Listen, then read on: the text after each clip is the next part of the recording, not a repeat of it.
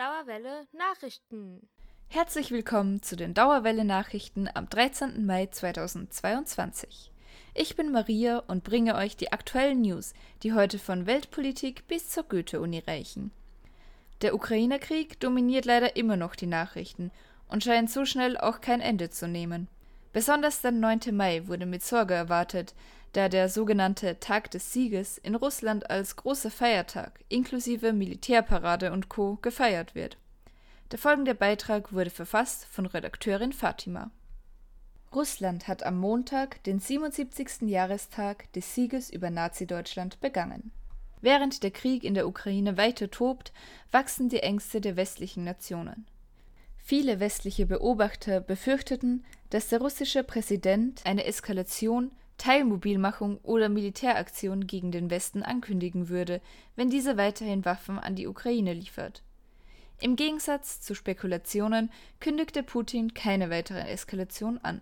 Weder drohte er dem Westen mit militärischen Angriffen, noch erwähnte er eine Verschärfung des russischen Angriffskrieges. Er erwähnte die üblichen Ehrungen für die Gefallenen und Veteranen des großen Vaterländischen Krieges und die üblichen Appelle an den russischen Patriotismus. Seine Rede stimmt mit anderen Rhetoriken des Außenministers Lawrow und des Sekretärs des russischen Sicherheitsrates Nikolai Patruschew überein. Letzterer behauptet, Russland werde von einem unmenschlichen Amerika bedroht. Bei einer Kranzniederlegung zum Kriegsende stellt Lawrow den Westen und insbesondere die USA als rassistische Akteure dar, die die Nazis in der Ukraine unterstützen, alles mit dem Ziel, Russland zu zerstören. In einem vielbeachteten Interview, das er der Zeitung Rossiskaya Gazeta am 26. April gab, erwähnte Patruschew sogar, dass die USA eine grausame Nation sei, die schon immer aggressiv und menschenfeindlich gewesen sei, bezugnehmend auf die von den frühen Siedlern begangenen Gräueltaten gegen die einheimischen Indianer und auch als Kritik am Einsatz von Atomwaffen durch die USA gegen Zivilisten in Hiroshima und Nagasaki während des Zweiten Weltkriegs. In seiner Rede würdigte Putin den Anteil der Alliierten am Sieg über Nazi-Deutschland, insbesondere die Rolle amerikanischer Veteranen, denen die Teilnahme an der Parade untersagt war. Er sagte auch, dass die Russen stolz auf ihre Taten und ihren Beitrag zum gemeinsamen Sieg seien. Insgesamt wird Putins Rede dennoch als beruhigend angesehen, da er keine anderen Maßnahmen gefordert hat, die den Konflikt weiter anheizen und den Krieg verschärfen würden. Ein anderer Konflikt wurde jedoch leider weiter angeheizt durch die Tötung von Journalistin Shirin Abu Akli. Redakteurin Fatima hat auch diesen Beitrag verfasst.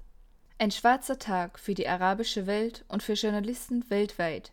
Die amerikanisch-palästinensische Journalistin Shirin Abu Akli wurde am Mittwoch, den 11. Mai, erschossen, als sie über eine israelische Razzia im Flüchtlingslager in der besetzten Stadt Jenin im Westjordanland berichtete Shirin Abu Akleh war eine der prominentesten Reporterinnen von Al Jazeera, die seit über 20 Jahren in arabischsprachigen Medien über die Situation in Palästina berichtet.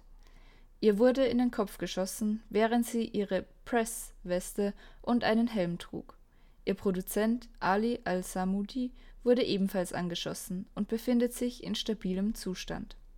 Das tragische Ereignis hat weltweit Empörung ausgelöst das Al Jazeera Media Network verurteilte den Mord an Shirin Abu Akleh, der gegen internationales Recht verstößt. Sie nannten den Tod von Abu Akleh ein abscheuliches Verbrechen, das dazu dient, die Medien daran zu hindern, ihre Botschaft zu vermitteln.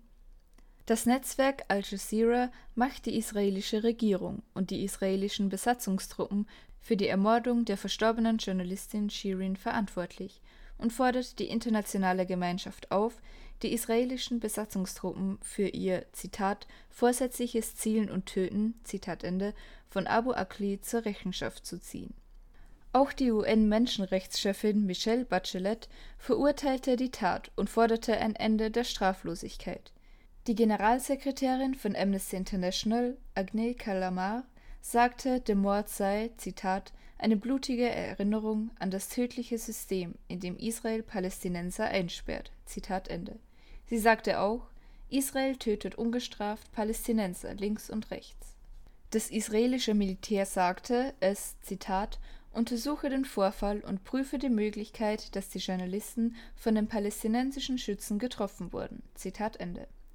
Diese Darstellung wurde durch Zeugenberichte von Al Jazeera-Journalisten widerlegt. Drei Augenzeugen sagten CNN, dass die Journalisten von israelischen Truppen erschossen wurden und dass sich zu diesem Zeitpunkt keine palästinensischen Schützen neben den Journalisten befanden. Die israelische Armee hat auf uns geschossen. Es war kein palästinensischer Schütze vor Ort, sagte Ali al-Samudi, der Produzent, der angeschossen und verletzt wurde. Daher halten sie die Tat für ein kaltblütiges Verbrechen.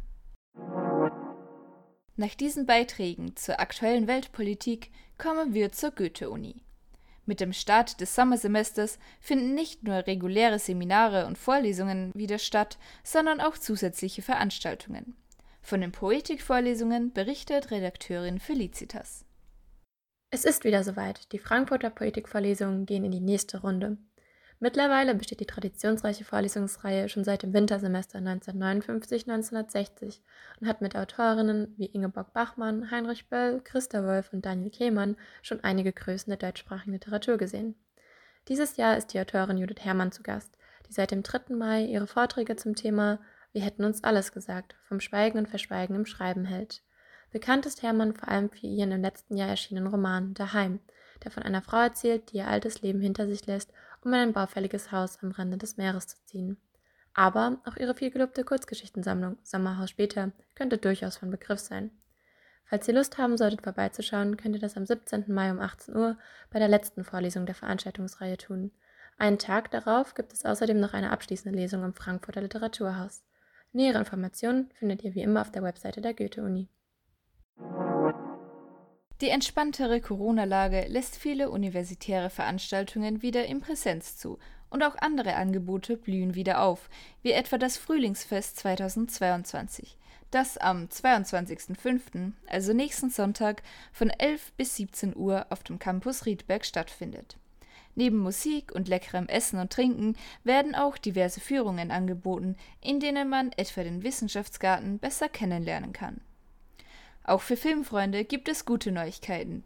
Sowohl die Pupille am Campus Bockenheim als auch das Oscar Studikino der Asta am Campus Rüsselheim öffnen wieder ihre Türen für Kinovorstellungen. Die Links für die aktuellen Kinoprogramme findet ihr in den Show Notes.